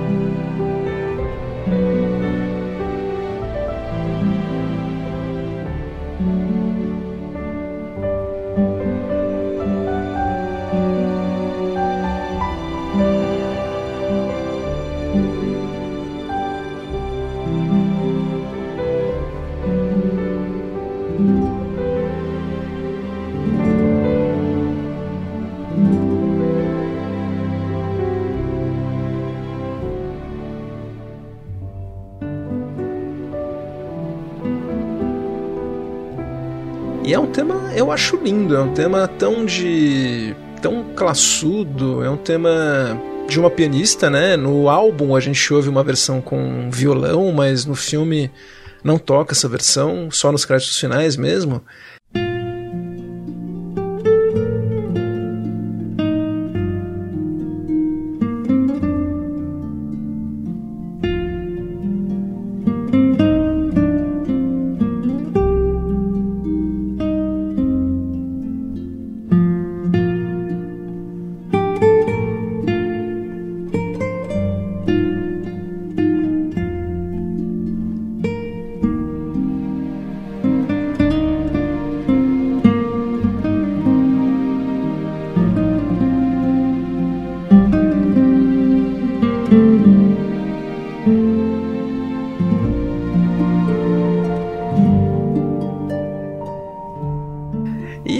Essa sim é uma música de, de paz, assim. Era ele em paz com a mãe, ele em paz com a família, talvez, ou em paz com, com ele mesmo.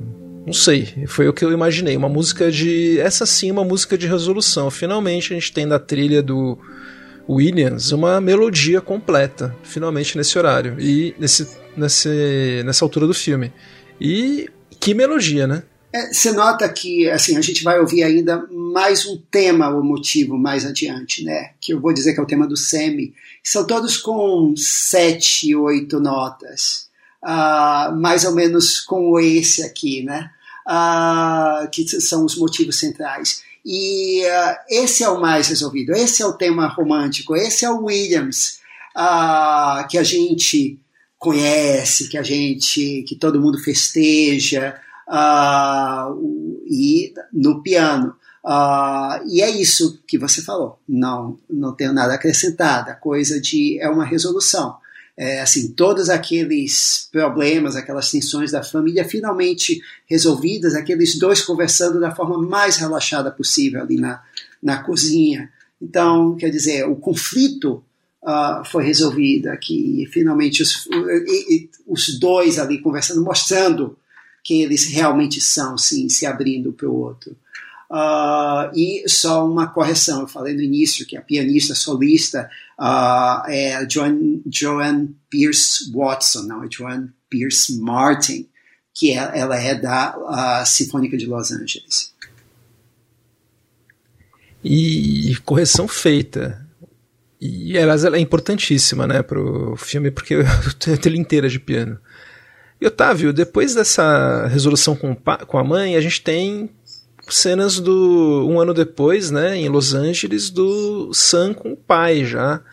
E o Sam, sem querer, mostra uma foto da mãe pro pai, e daí tem a mãe com o, Seth Rogen, né, com o Benny, com a família, e o pai fica melancólico e a gente escuta novamente aquele um motivo triste, um motivo melancólico volta. É, né? só que é, é um outro, né? não é o, me, o mesmo motivo. Uh, e, e, ele é mais jazzístico uh, aqui. É, uma, é um motivo bem jazzístico uh, esse, nessa faixa aqui.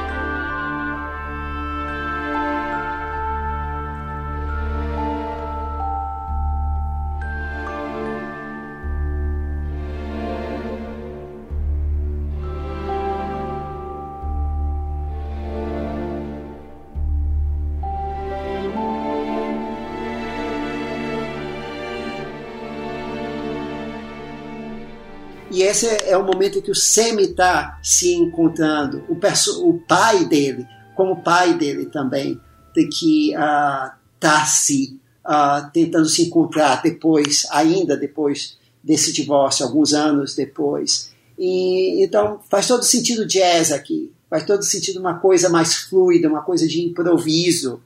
A gente está tentando aqui ver como é que a gente vai caminhar com a vida depois. É melancólica, mas é, é uma coisa mais fluida do que uh, os motivos mais clássicos, vamos dizer, que aparecem antes. E é, falar em motivos clássicos, né? Ele vai ter um, uma cena agora que é clássica já, né? O filme desse ano, mas que já virou clássica, que é um encontro que o jovem Sam Fableman, através dessa carta que ele recebe, ele vai começar a trabalhar numa série, né, Hogan's Heroes, que é, como é que chamava? Sangue, suor e água fresca. Não, não, não. Eu acho que é Guerra, Sombra e Água Fresca. Guerra, Sombra Não tem sangue, não. Não pode, não pode. Achava que era Sangue, Suor e Lágrimas. Não pode, não, não pode. A censura, a censura não pode. Enfim, Hogan's Heroes ele ia trabalhar e daí o, o cara falou: oh, você quer conhecer um cara aí? É um cara que é o maior diretor vivo tal, vamos ver. E é o John Ford, né? Então. Interpretado por outra lenda, né? Que é o David Lynch. Ninguém menos, né? Só que antes, né, tem um preâmbulo. Ele vai para a sala de espera, né, do, do escritório do John Ford, ele não tá lá. E ele vai vendo os posters de todos os filmes maravilhosos do, do John Ford. E a música que nós ouvimos no fundo daí não é uma música do John Williams, é uma música de um filme do John Ford, que é o Rastros de Ódio. A faixa Ethan Returns. Foi composta pelo Max Steiner, Maurício, já no ocaso da carreira dele.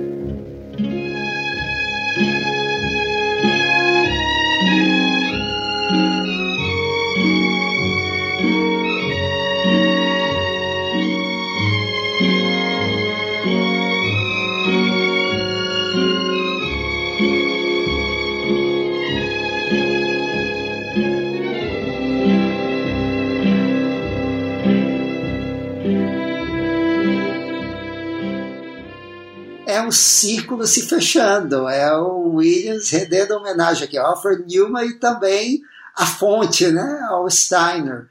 E é o tema que toca quando o Wheaton, o personagem de John Wayne, ele, ele chega no início, né, na casa da, da família. E também quando ele vai embora no final.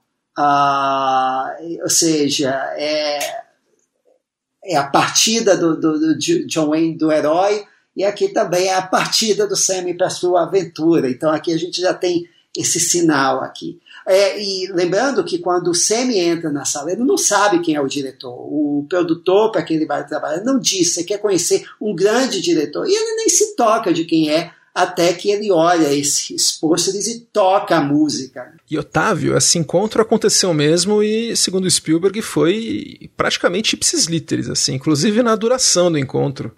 Que, que você achou dessa cena maravilhosa? Clássica, né? Como você falou. E eu também. É, eu fico imaginando, né? Como você chega ao David Lynch para fazer o John Ford, mas quando você vê ali o David Lynch de, de John Ford, ele é o John Ford, né? Tipo, você. Ele desaparece ali. Eu, pelo menos. Nossa. É, eu já vi entrevistas do Spielberg falando exatamente como aconteceu esse momento e sobre a questão do horizonte, né? Onde colocar o horizonte. Vocês querem falar sobre isso, do horizonte? Não? Claro, óbvio. É, que ele pede. Aqui a gente dá spoiler de todos. Tá. A gente já deu spoiler que era Lynch. Tem entrevista Quem do Spielberg. Quem não assistiu o filme é, não devia estar aqui. É isso. É, é então. O... Que, que depois me fez olhar assim, outros filmes do Spielberg, se, se ele realmente usou isso, se ele realmente fez isso. É, que o, ele teve a lição do John Ford pede pro menino olhar os quadros na parede. O que, que você vê? Aí ele fala, ah, um homem no cavalo, não sei o que. Não, o que, que você tá vendo? Aí ele fala, ah, o horizonte, né? Aí, onde tá o horizonte? Ele fala, embaixo. Agora eu não lembro a ordem, se é embaixo ou em cima. É, enfim, é, em resumo, ele disse que se você filmar o horizonte, nunca deixa no meio, que não é interessante. É sempre o horizonte para baixo ou para cima na tela. E por exemplo, né, o final do Indiana Jones a Última Cruzada, quando eles cavalgam rumo ao horizonte, o horizonte está para baixo, não está no meio. E sei lá, agora eu tô procurando isso em tudo quanto é filme agora. Acho que deve, deve ter, porque é uma coisa que marcou tanto ele, né? E é uma cena assim, o Otávio falou. Gostou também, acho que todo mundo. E o link que chegou primeiro, eu vi numa entrevista que foi o marido do Tony Kushner. O Mark Harris, sugeriu... que é um crítico, historiador, uh, escreveu um livro maravilhoso sobre uh, o Arthur Penn e toda aquela geração do fim da década de 60. Vocês que falam muito em nota, né? Uh, o filme termina numa nota alta, certo? Nossa, demais, porque inclusive com uma trilha em nota alta, né? Ele sai desse encontro aí com, com o John Ford energizado, né? Então a gente tem uma música já de fantasia. Brincalhona, né? né? Já brincalhona. Com ele andando pelo estúdio, né? E inclusive com a última cena que o Spielberg daí mostra mesmo, olha, sou eu aqui, né? E daí levanta o horizonte, né? É uma, uma nota final maravilhosa. E a música faz até um Mickey Mouse e dá uma subidinha também.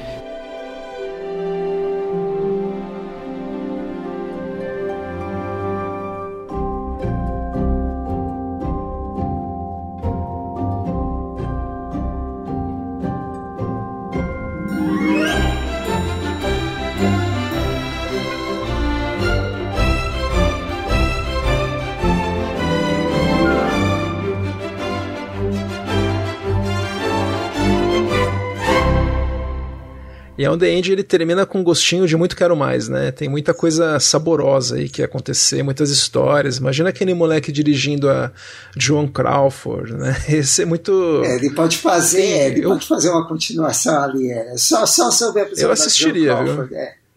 Mas eu não vou passar pano, não. O filme não tem crédito inicial. Não tem. Mas tem aí nos finais e olha que interessante, a música que toca nos créditos finais não é a música do John Williams, né?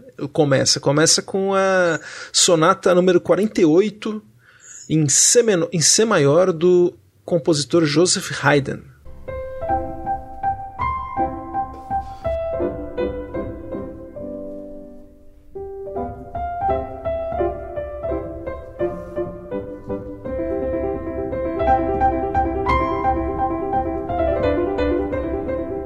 A sonata para piano uh, número 48 uh, em dó maior uh, do Haydn. É, ela começa e aí depois, mas aí depois a gente vai emendar, né, para suíte e aí a gente ouve o tema dos Fablemans todo.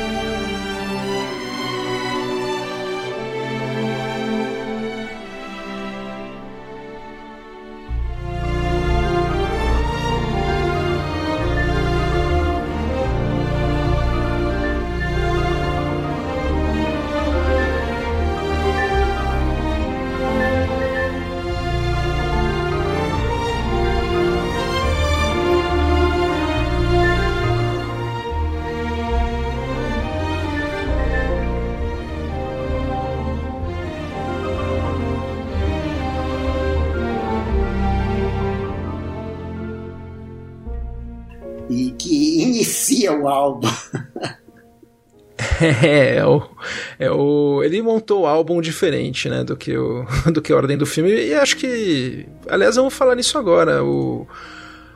Otávio, assim, a gente aqui gosta de dar nota pro álbum, pra música no álbum e pra música no filme. E no filme, você daria quanto aí de 0 a 5? Pensa que 0 é, é, é, nada, assim, 5 é, é a maravilha. Olha, uh, eu acho que eu fiquei com uma, um misto de expectativa por ser o John Williams e, e o que eu vi na tela. Uh, acho que eu estava tão preso na história do Spielberg, tentando identificar filmes que, que ele quis fazer, que, referências de filmes e reverência a filmes que a trilha do John Williams passou assim um pouco de uma forma suave, complementando. Quanto menos melhor, é, tá aqui para como um apoio mesmo, sabe, sentimental. Mas eu acho que eu acabei curtindo ela mais no álbum depois, ouvindo, depois de ter visto o filme. É, e como é John Williams, no álbum nota 5 e no filme 4. Então, nota 5 no filme 4. Nossa, é o meu ao contrário, Otávio. Eu dei nota 5 no filme, que eu achei. Gostei dessa parte restrita, gostei de como ele intermeia, intermeia com as peças clássicas. Parece que a gente não sabe onde começa uma e termina outra, né? Eu achei legal isso. E no álbum eu dei 4, que eu achei uma experiência muito muito boa. Só não dei 5 porque acho que é, é um pouco curto demais, tudo, para ser 5, mas quase lá, viu? Quase mudando para 4,5 aqui. E você, Maurício? Lá vem Aracide Almeida.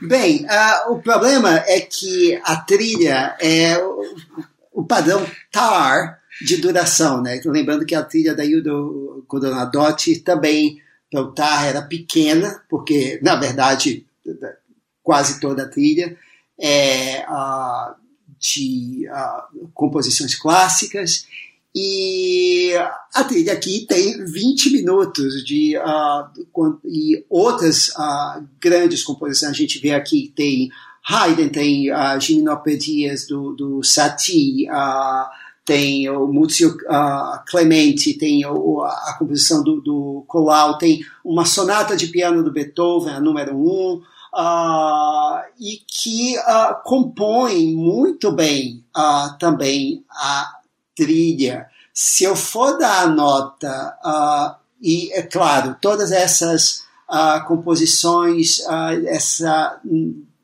doce nostalgia uh, de trilha sonora. A gente tem coisa do Alfred Newman, do Max Steiner, Serial Mockridge, quando toca, uh, quando passa a cena do uh, O Homem que Matou Facínora. e a trilha como todo, ela é maravilhosa, eu dou cinco.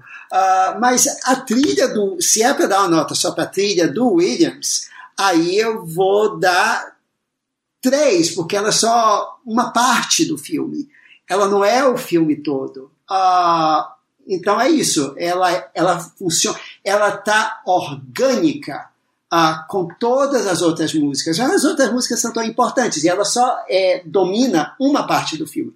É uma parte importante? É, mas é uma parte. Então vai ser um três ali, ali no meio. Agora, ah, no álbum, Aí você tem essas outras partes. Eu vou reclamar porque no álbum faltam os temas do Alfred Newman, do Max Steiner, do Sarah Mockridge, que deviam estar lá também. E uh, as outras sonatas, como a do Beethoven. E eu acho que o, a, a progressão do filme do Williams é magnífica de, uh, de colocar o tema aquele tema harmonioso no final, aquele tema lindo que dá a ideia da progressão da jornada, que ele não faz no álbum, ele começa com aquilo, depois a gente tem aqueles temas tristes, três também. Anotado o seu ponto. Com essas notas, a trilha de Os Fablemans ficou com nota 4. Ela está empatada com O Ataque dos Cães, do Johnny Greenwood, e com Mulher Maravilha 84 do Hans Zimmer. Ah, a gente vai ter que rebaixar Hans Zimmer, né? A gente adora. Não, não. não é, nem vem que a gente não, adora essa trilha, sem preconceito. Para mim, pra mim, é a trilha mais alegre do Hans Zimmer, é essa aí. Uh, eu, tinha, eu tinha até uma pergunta, né? Aproveitando aqui a nota das, da trilha no filme e, e no álbum. Qual é a trilha favorita de vocês aí entre as indicadas ao Oscar deste ano? Diga aí, Maurício. Todo, todo mundo já sabe. A minha é o Babylon de Justin Hurwitz. No, você nunca imaginou que a, as palavras melhor de Justin Hurwitz sairiam da minha boca, mas essa é a trilha desse ano. E vai ganhar, né, eu acho. Eu não sei. Não sei. Esse ano realmente eu não vou. Uh, eu não vou a chutar que vai ganhar, até porque o filme não foi tão bem assim de crítica e bilheteria. Uh, então é que pode até ganhar do Son Lux.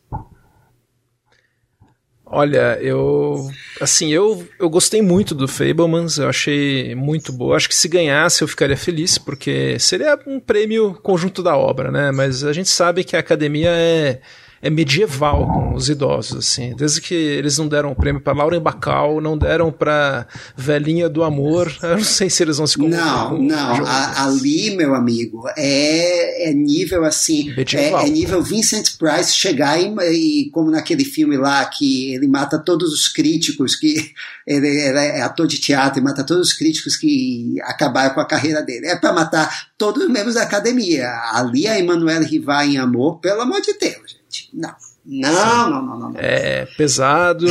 Mas assim, se não for o Williams, né, que eu, eu gostaria que ganhasse, eu gostei muito das, da trilha de Os Banshees de Inisherin, Inisherin, que é do Carter Burwell, que é um compositor tão sutil e a trilha dele é tão presente no filme. É uma trilha que ficou comigo depois do filme. Eu gostei muito. Eu acabei de ver o filme esse fim de semana, depois que a gente gravou, e eu, eu Gostaria que ganhasse, não acho que é difícil, deve estar tá lá atrás, né? Ainda não assisti Babylon, vou ser sincero, tô, tô esperando aí, sei lá, duas semanas sem enxaqueca para encarar assim, para não ter risco de ter recaídas durante o filme, mas acredito que tem tudo pra Babylon ganhar mesmo. Mas eu gostaria de uma ou Fablemans ou os Banshees de Inisherin. Olha, é, só antes, assim, a minha favorita é o do Hurwitz, mas qualquer uma, menos a Nada de Novo no Front.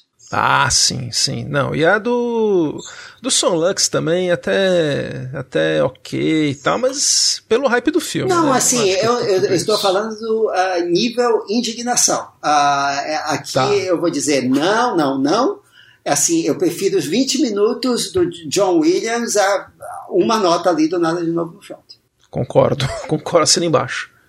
É, eu os dois filmes que eu ainda não assisti foram os Banshees de Nisharan e Babilônia, mas eu escutei as trilhas sonoras. Um, quero ver como funciona no filme a trilha do Justin Hurwitz em Babilônia. Mas assim, acho que é muito. Eu, eu, eu amei The, The Fablemans e eu achei que. Eu acho. Pô, por que não dar um prêmio agora pro John Williams? Eu sei que ele já ganhou ele, ele, não é aquele cara que nunca ganhou, ganhou uma vez só, mas. Né, já faz ele um tempo. Cinco. A última, a, a última é, de Schindler. Não tem do que reclamar. Não tem do que reclamar. Mas acho que. Poxa, é, uma, é um filme sobre o cinema e tão, tão especial para o Spielberg e para os fãs do Spielberg, os fãs de cinema. E essa parceria com John Williams, ela é.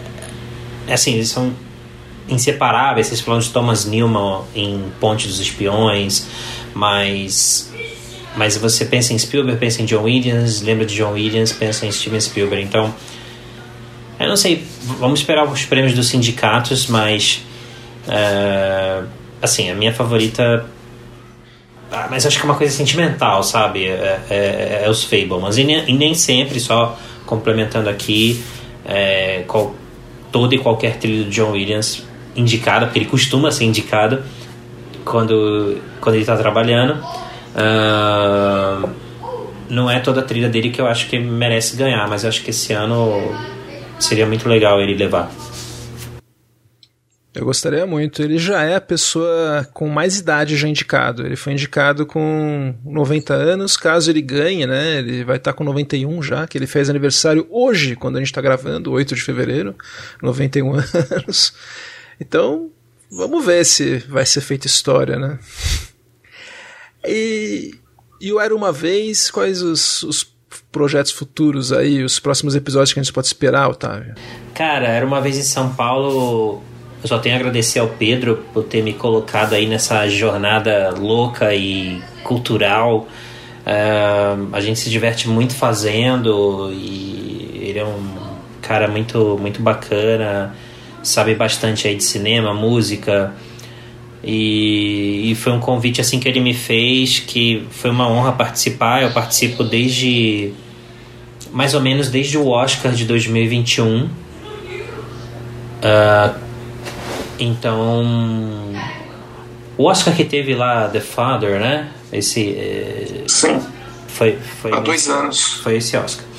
E e a gente agora deu uma pausa aí com o fim do ano. Pedro viajou também, tá com alguns compromissos aí, mas ele tá voltando com tudo pra, pra gente gravar aí, ficar cada vez mais frequente o podcast. A gente, né, era uma vez em São Paulo, a gente traz a, aquela intro bem de São Paulo, como você, você falou, e sempre que possível o Pedro tenta colocar assim um episódio ligado a São Paulo. Uh, a gente tenta puxar algo dos filmes que a gente destaca para a cidade de São Paulo, mas é assim, 99% voltado para cinema mesmo. De vez em quando a gente fala sobre séries. Tanto que o último episódio foi, se eu não me engano, foi sobre O Senhor dos Anéis, Os Anéis do Poder, a série. É... Mas a gente tem que gravar sobre o Oscar. A gente vai voltar agora, muito em breve aí. Vamos fazer episódios sobre filmes do Oscar e vamos tentar aí um 2023 ainda mais com mais episódios. E é isso, eu acho que uma pena ele não estar tá aqui hoje, porque acho que a gente se complementa aí no, no, nas análises e Pedro eu viajo um pouco, ele me traz para o chão e enfim, uh, enfim, uh, meio que razão e sensibilidade, né? Não, e a gente já deixa o convite aí para gravar um episódio com o Pedro quando ele quando ele puder, né? Agora ele estava meio, meio ocupado e nós, Maurício, a gente vai agora, a gente encerrou a nossa série mastodôntica, garganto, né, aí do John Williams e Steven Spielberg, foram cinco episódios e agora a gente vai voltar mais para frente, bem mais para frente, a falar quando sair o Indiana Jones, né? A gente vai futuramente fazer um episódio só sobre as trilhas do Indiana Jones. Mas o nosso horizonte próximo nós temos Ângelo Badalamente, né? Vai ser nosso próximo episódio sobre esse incrível compositor, certo? Pois é. Horizonte, pois é. horizonte em cima ou embaixo? Horizonte em cima, em cima. Um em cima que ele tá, foi pro céu agora recentemente, então a gente está acompanhando o nosso no, no caso Ângelo. dele, então, seu ponto de vista dele, está embaixo. É, você chegou lá, falou, você fez a trilha de veludo azul, vai pro inferno. Mas é, é, ah, é, é um, e é um dos episódios mais pedidos pelos ouvintes. É, finalmente, então, vai acontecer.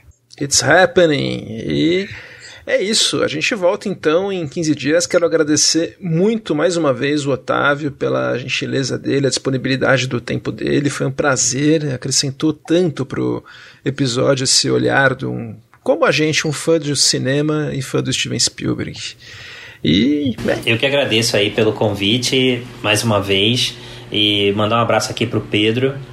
É, grande abraço aí para você, meu amigo, e só não vou falar de futebol aqui não, porque não é o momento, né? O time dele tá em alta e o meu não. Mas ok. É, obrigado a vocês dois aí por tudo e sou fã do podcast.